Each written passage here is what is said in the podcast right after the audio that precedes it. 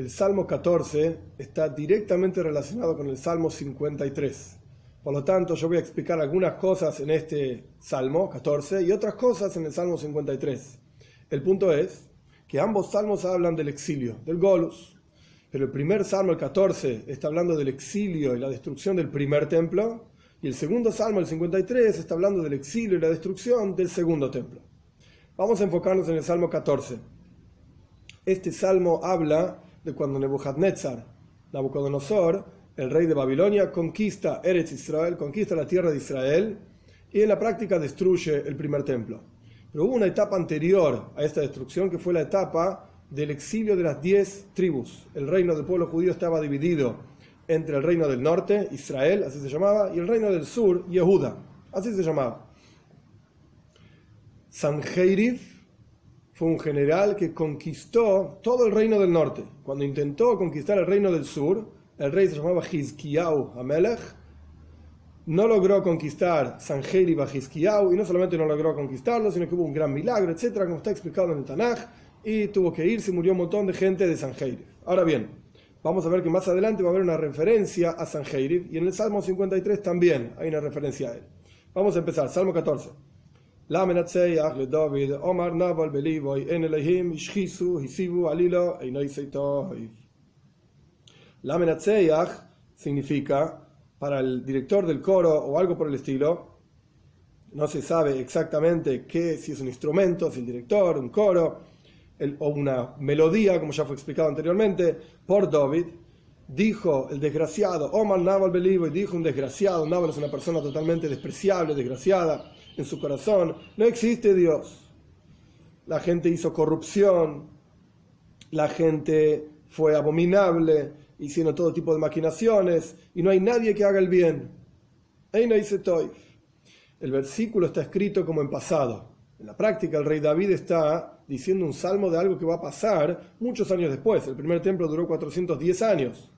Y ni siquiera lo construyó David, sino que lo construyó Shloime, su hijo. Quiere decir que estamos hablando de algo que va a ocurrir en el futuro, pero el profeta lo ve como algo que ya ocurrió. ¿Veis? Dos.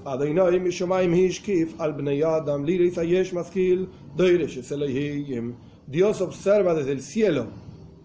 Desde el cielo observa los seres humanos para ver si hay alguien inteligente que busca a Dios, al Señor.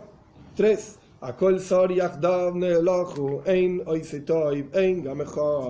Todos se apartaron, digamos, del camino, todos juntos se apartaron del camino adecuado.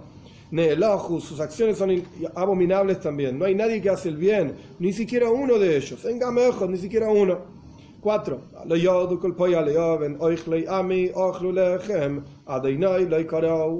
Traducción literal. ¿Acaso no saben todos los que hacen el mal? son gente que hace malas acciones.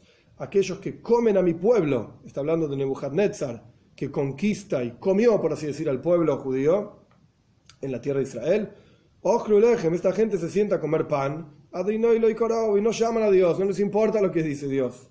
Esta es la traducción literal. El Radak ofrece varias explicaciones de esta idea del comer pan y no llamar a Dios.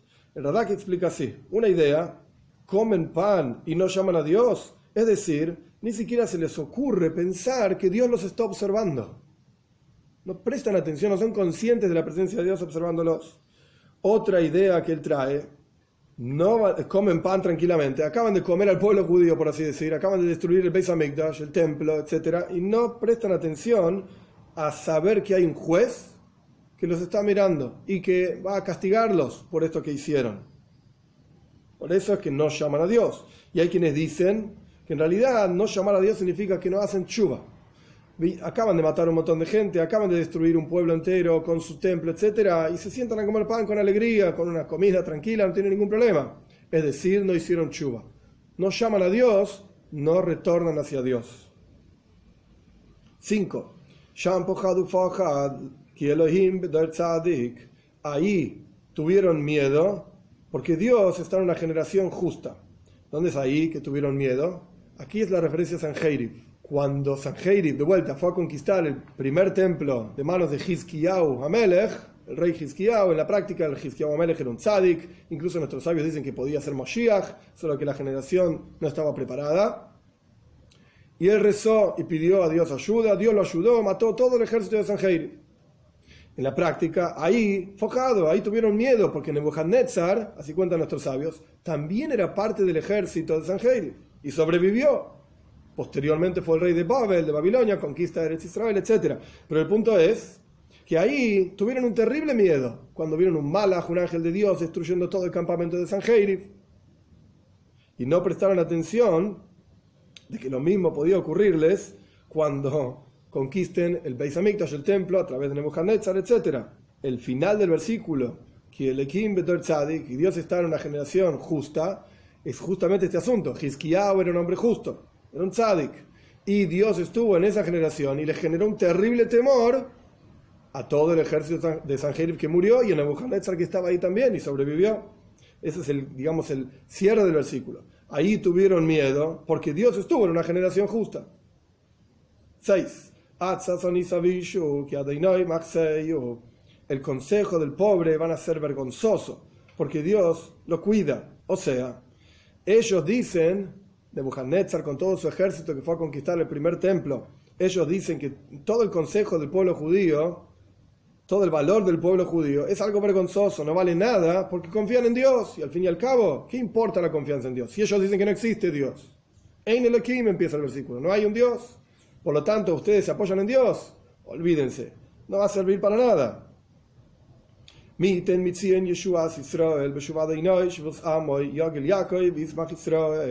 ¿Quién dará desde Zion la salvación del pueblo judío? Cuando haga retornar Dios a los cautivos de su pueblo, se va a alegrar Jacob y se va a regocijar, alegrar Israel.